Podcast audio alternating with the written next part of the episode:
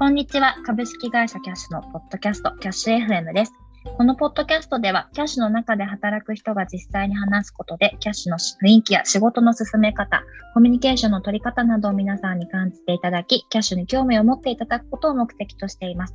ナビゲーターは、キャッシュピープルチーム採用のまゆゆです。仕事や家事をしながら聞いていただければと思います。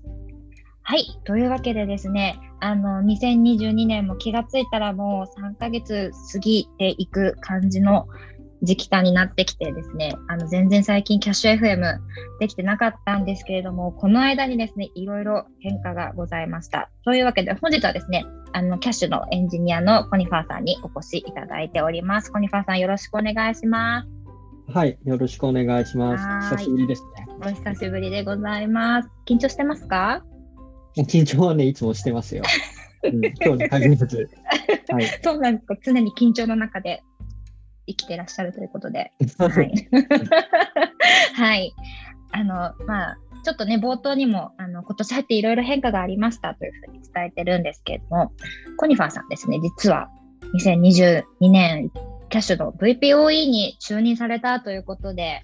おめでとうございます。はい、はい、ありがとうございます。まあ、今日はね、あの、VPOE になったコニファーさんにちょっといろいろですね、あの、伺いたいなと思って、このポッドキャストやらせていただいておりますので、ちょっとね、ほりはほりですね、あの、聞けるところ聞いてみたいなと思ってます。EM を一旦やめ、そうですよね。うん、EM 一旦やめてからの VPOE というところだと思ったんですけど、なんかどういった心境の変化だったりかな、あったんですか？まあ、状況の変化っていうのが、まず先にあって、うんうん、まあ、心境も変わってたしっていう順番の方が正しいんですけど、何があったかというと、まず、2021年の7月に入るまで、モバイルチームとサーバーサイドと QA のチームのエンジニアリングマネージャーをしてたんですよね。うん、まあ、サーバーは一部ではありましたけど。で、それが大体1年ぐらい続いた後で、7月から EM を辞めて、あのいわゆる一エンジニアとして、えー、メンバーとしてやっていくっていう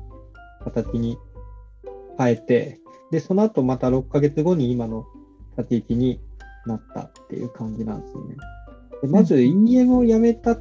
話は、あの、年末かな ?EM を辞めたっていう記事をアドベントカレンダーの中で書いたんですけど、なんかもう EM ちょっと辛くなってきたっていうのが正直な話としてあって、何が辛いかっていうと、うん、なんだろうな、なんか多分 EF やってる人は、あの、ああ、なんとなくあの辛さかなみたいな、それぞれに、うん、あの頭に思い浮かべるものがあるとは思うんですけど、うんうん、なんかプロジェクトのマネジメントとか、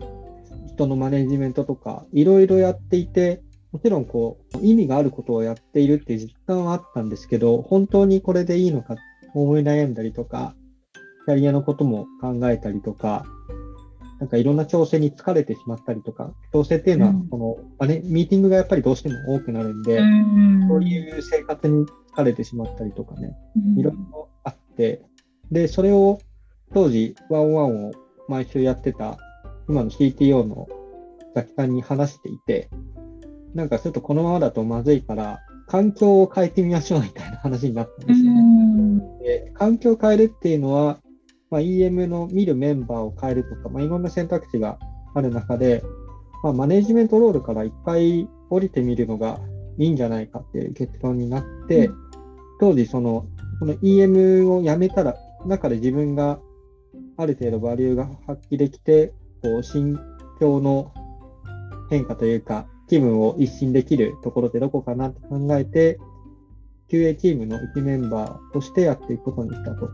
いうのが7月ですね。うんうんうん、でそこから、あの、もともと自分がマネジメントしていた Android のエンジニアがエンジニアリングマネージャーになって、僕がそのメンバーとしてやるその QA チームもやるっていう形にしたんで、まあ、EM とメンバーが入れ替わるような形で別のことにはなったんですけど、うんうん、それもちょっとね、面白くてよかったあの、うん、この EM とはかなり今も信頼しているし、うん、あの関係はすごいやりやすくて僕はいいなと思ってるんですけど、半年ぐらいだから QA チームとしてなんかテストプロセスの改善とか、なんか振り返りをやったりとか、あと、あんまり自分が成果出しきれなかったですけど、あの自動化の話やったりとか、API のテストやったりとかっていうことをやってて、で、半年経つか経つないかぐらいの時に、まあ、VP of Engineering どうかみたいな話、ちょっとマネジメントロールに戻らないかみたいな話を、その CTO の滝さんから受けたんですよね。なんか VP of Engineering のになりましたっていう話を、なんかこう、空手で喜べないのが、あの喜べないというか、なんか、おめでとうございますって言われて、ありがとうございますっていうふうに、こう、歯切れよく言えない理由が、まあ、この辺にあって、あの、まあ、必ずしもこうポジティブな理由だけではないんですよね。おなんでしょう。ちょっとどこどこまで話すか 悩ましいところですけど、まあ、組織の状態も事業の状態も、そんなにめちゃくちゃいい状態じゃなかったんですよ。まあ、スタートアップなんで、あの、うん、課題はあるものではあるんですけど、ちょっとその良くない理由で、あのネガティブな理由で退職してしまう人が続いたりとか、うん、あと事業も事業で、うん、先が見えないような進め方をして、まあ、メンバーにも不安を感じさせてしまってたみたいなところはあって、で、まあ、その立て直しとして、まあ、いい人も入ってきてたんですよね。辞めた分っていうわけではないですけど、採用自体はそのプロダクトチームの中でも、プロダクトチームっていうのはそのプロダクトマネージャーがいっぱいいる、まあ、チームなんですけど、そこにも新しい人が入ってきて、ちょっと体制とかも変わりそうって話があって、で、そのパイプラインとして、何人かいるエンジニアリングマネージャーの中でも、このプロダクトとか事業とエンジニアリングをつなげる役割を担う人がいた方がいいんじゃないかっていう話が、まあ、ザキさんが考えていたことであって、うん、で、誰がやるのが一番いいかっていうのをいろいろ考えた結果、戻ってやってみるのはどうかって打診を受けたというのがきっかけですね。なんか、もともとその EM を辞めたきっかけっていうのがちょっと辛くなっちゃったっていう、まあ、端的に言うと辛くなっちゃったっていうところだったかなと思うんですけど、にもかかわらず、もう一回マネジメントロールに戻ろうと思ったのって、何だったんですか？きっかけとか理由っていうのは。何ですかね？あの、多分、記憶が風化していったんじゃないかっていう、まあ、気分が一新していされて、あのもう一回やってもいいなって思ったんじゃないかっていう心境の変化かなと思いますね、ここは。うん、なんか大きく何かが変わったかで言うと、なんか記憶はもう自然と美化されていくものだと思うんで、なんか大事なのは、あの会社の中でも、そういうなんか役割に関してちょっと、なんかこう、もやもやしたときに、自分の役割を大きく変えられる選択肢があるのかっていうのは結構大事なんじゃないかなっていうのはやってみた結果は思いましたね。マネージャーがちょっと嫌になったら、まあ、メンバーに戻れるっていう選択肢があったりとか、メンバーやってみた結果、マネージャーもう一回チャレンジしたいと思った時に、チャレンジできる状態かみたいなのって、まあ、会社として、チームとしてやっていく上で、そういう選択肢の幅っていうのは結構大事なんだろうなってのは思いますかね。あので、まあ、その選択肢がある状態で、違う選択肢でやってみた結果、半年ぐらい経つと、なんか記憶が風化していくのか、違う視点で物事が考えられるようになるのか、あのもう一回やってみてもいいなと思っちゃったんですよね。思っちゃったんですね。なんで、ザキさんからあのどうかって話を聞いたときに、いや、今はもうこりごりですねみたいな感じではなくて、まあ、タッチ自体のメンバーはいい人が揃っているし、事業もプロダクトの、まあ、事業は事業の指針っていう意味ですけど、事業のその目指すところとか、今のプロダクトの提供している価値とかっていうのは、なんかすごくいいものだと自分でも思ってるんで、歯車がうまくいってないみたいな状況っていうのが、すごくもったいない気はしていて、うん、そこに貢献して何かできるんだったらいいなっていうふうに、純粋に思って、まあ、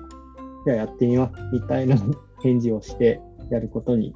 なりましたね。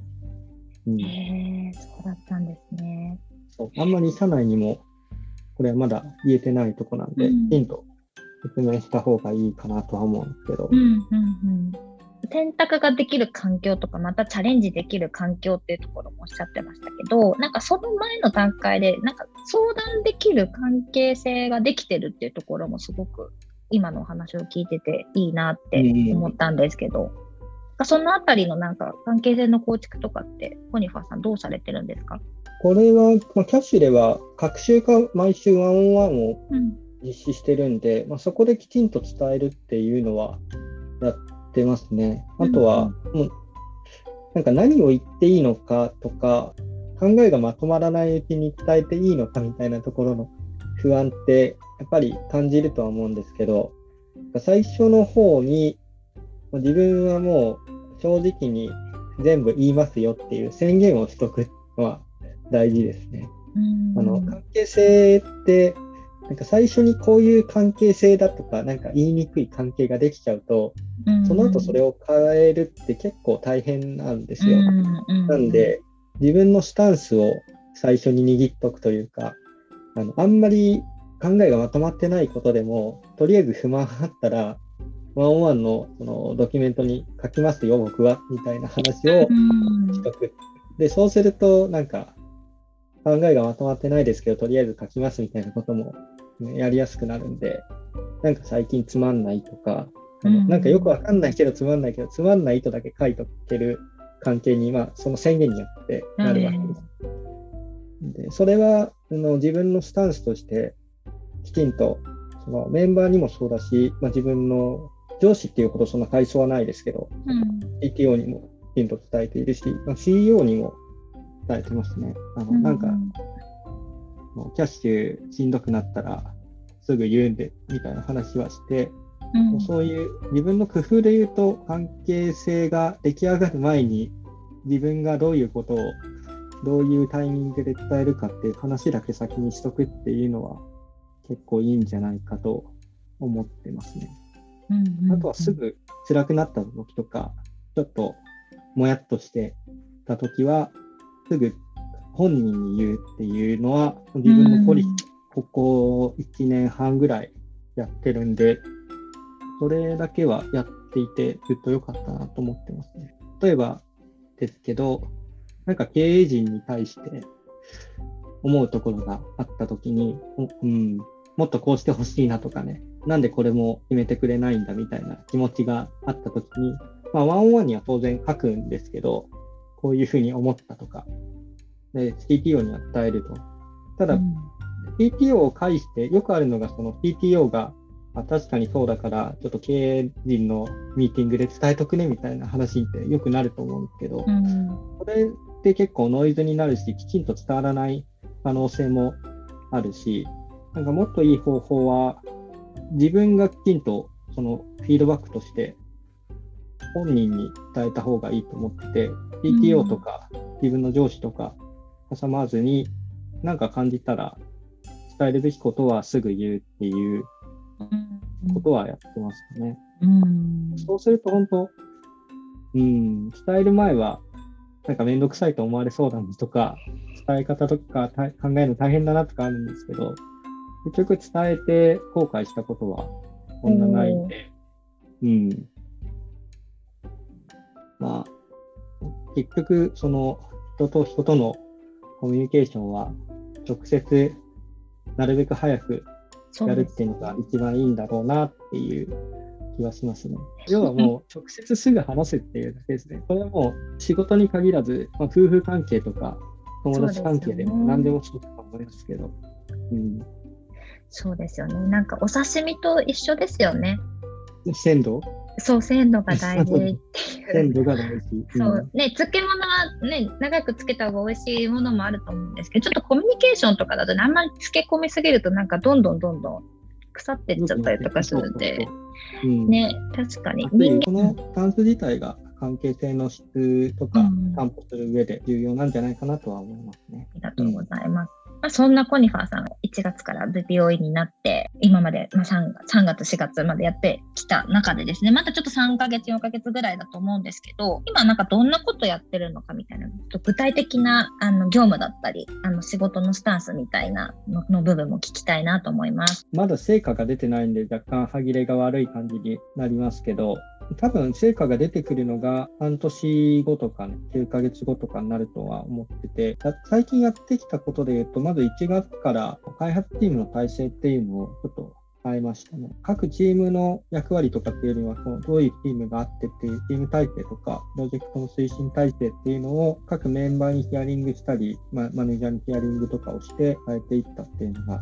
りますね。これ背景としては、エンジニアの数が少し減ったっていうのがあって、まあ、さっきちょっと退職者が何人か出たっていう話がありましたけど、うん、まあ、残った人数でなるべくアウトプットを増やすように早くいいものをなるべく出せるような体制に変えていく必要があったんですよね。もともとは3チーム体制に分けて、決済に詳しいチーム、入出金周りに詳しくて、ま、その辺の開発できるチームかみたいな感じでこう分けてやってたんですけど、チームを3つのままを維持してやっていくというよりも、なんかもっと最適な形があるんじゃないかっていう話が上がって、で、ちょっとそれ考えてやってみようかっていうことで話して決めた感じです。で、結論としては、あの、チームは2チーム体制に、うん、キャッシュって本当にいろんな領域がもう特にサーバーサイドはあるんですけど、決済もそうだし、入出金もそうだし、まあ、本人確認とか、うん、とえー、不正対策とか、えー、ユーザーからの問い合わせの効率化の、いわゆる CRE 領域とか、いろいろあって、チームを分けずに、まあ、みんながそれを詳しくなって、障害が起きた時とか、あとコードレビューする時とか、ある程度の質を担保するっていうのが結構難しいぐらいの幅の広さなんで、どの領域に対してオーナーシップを持つかっていうのは、きちんとこう分割して考えないといけないっていうのがまず前提にあって、でチームはじゃあ分けましょうっていうことになったんです。で、分けるにあたって、まあ、一番いいのは、一つのチームが一つの責務を持つみたいなのだと、まあ余裕もあって、より詳しくその領域に必要なことができるんで、一番ベストであるんですけど、とはいえ一方で人数が少ないんで、そこまで贅沢に人を張れないっていう制約があって、何チームぐらいに分けるのがいいかなっていう話をして、えー、結果的にあの2チームに分けて、まあ、このチームはこの領域を見る、もう1個のチームはま決済とこの領域を見るみたいな感じにしました。ここはま自分だけで決めたわけではもちろんなくて、そのサーバーサイドのマネージャー、EM と、あとメンバー巻き込んで、ちょっとしたワークショップをやっ、あのどういうチーム体制がいいのかっていうのを、まあ、各メンバーそれぞれが考えて発表し合って、で、一つの結論をまとめるっていうところを自分がリードしたっていう感じっていうチーム体制の再構築みたいなのが一つありますね。うんうんあとは、いろいろでは動かしてはいるんですけど、メインでやってるのは、今のテックチームの課題のマッピングみたいなのを作って、まあ、どういう課題があって、ね、どの課題に対してこう依存関係があるのかっていうのをまず洗い出してみたんですよね、一回。うん、1月中ぐらいにやったかな。まあ、組織が良くないとかっなんで組織が良くないかっていうと、プロダクトのフローがうまく回ってないから、なんか辛くなってるとか、例えばですけど、今のなんか依存関係がいくつかあるんですよ。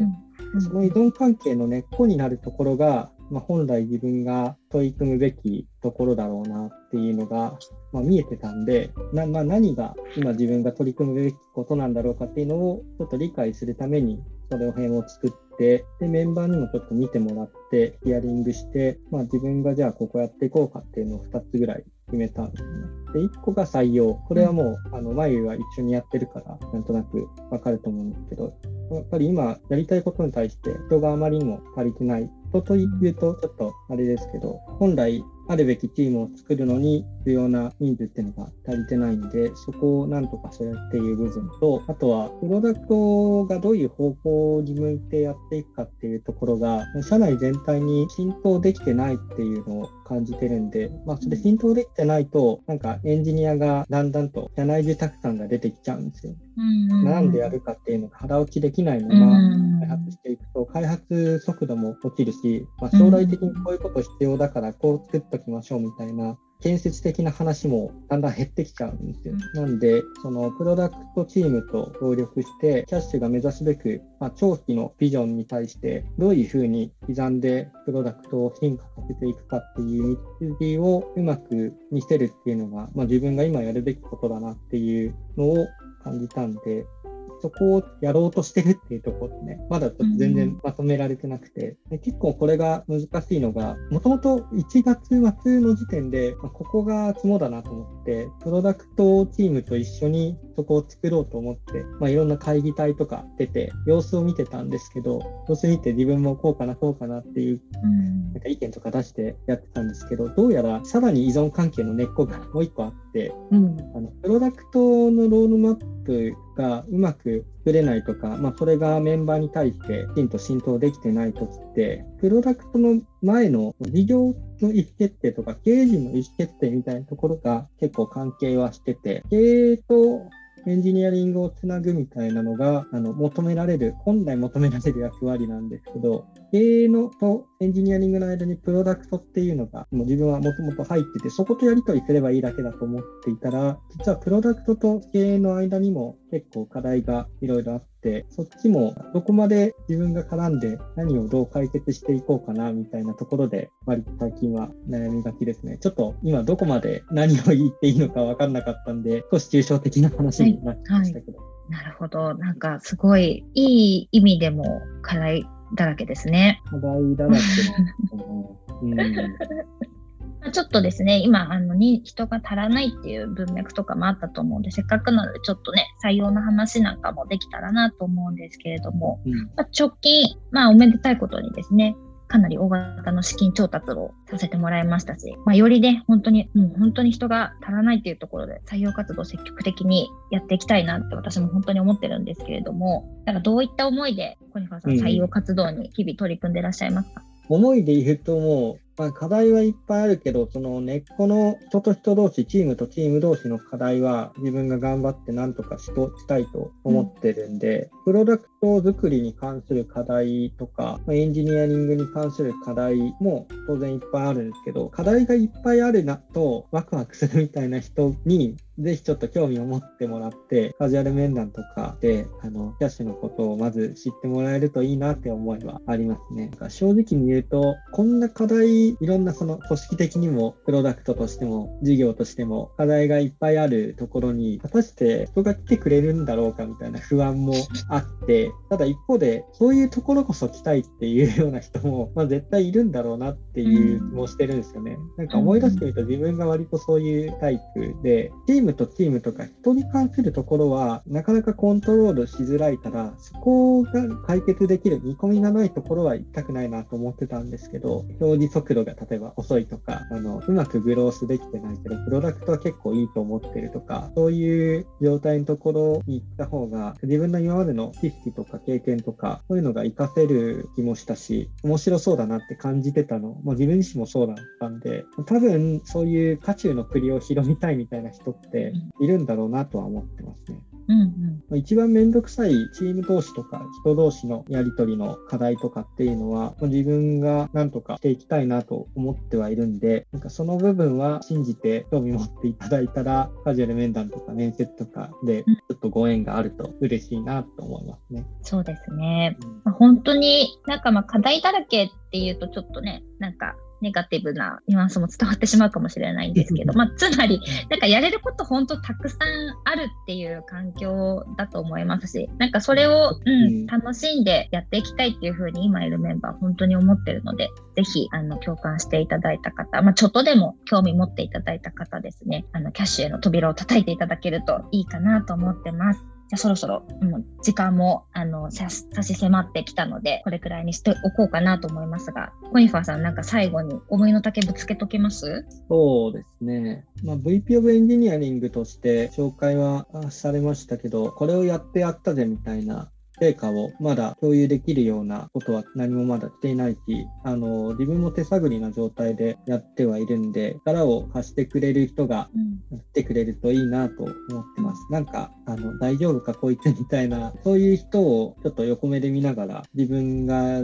今まで経験してきたこととか、技術とかを活かしたいって思ってる人は、多分絶好の環境だとは思うんで、ちょっとまずは話をしたいなと思ってくれた方がいたら、えーミーティーとか、自己応募でもいいですし、まあ自分への DM でも、前への DM でもいいんで、ちょっと連絡をいただけるとありがたいですね。はい。ぜひぜひもうお気軽に皆さんご連絡いただければと思います。はい。というわけでですね、本日は、えっ、と、キャッシュ VPOE のコニファーさんにお越しいただき、いろいろお話を伺いました。本当にありがとうございます。ありがとうございます。はいお疲れ様です。お疲れ様です。気になる方はぜひご連絡ください。キャッシュ FM のハッシュタグつけて感想やご意見などをツイッターでつぶやいてください。以上となります。お疲れ様です。お疲れ様です。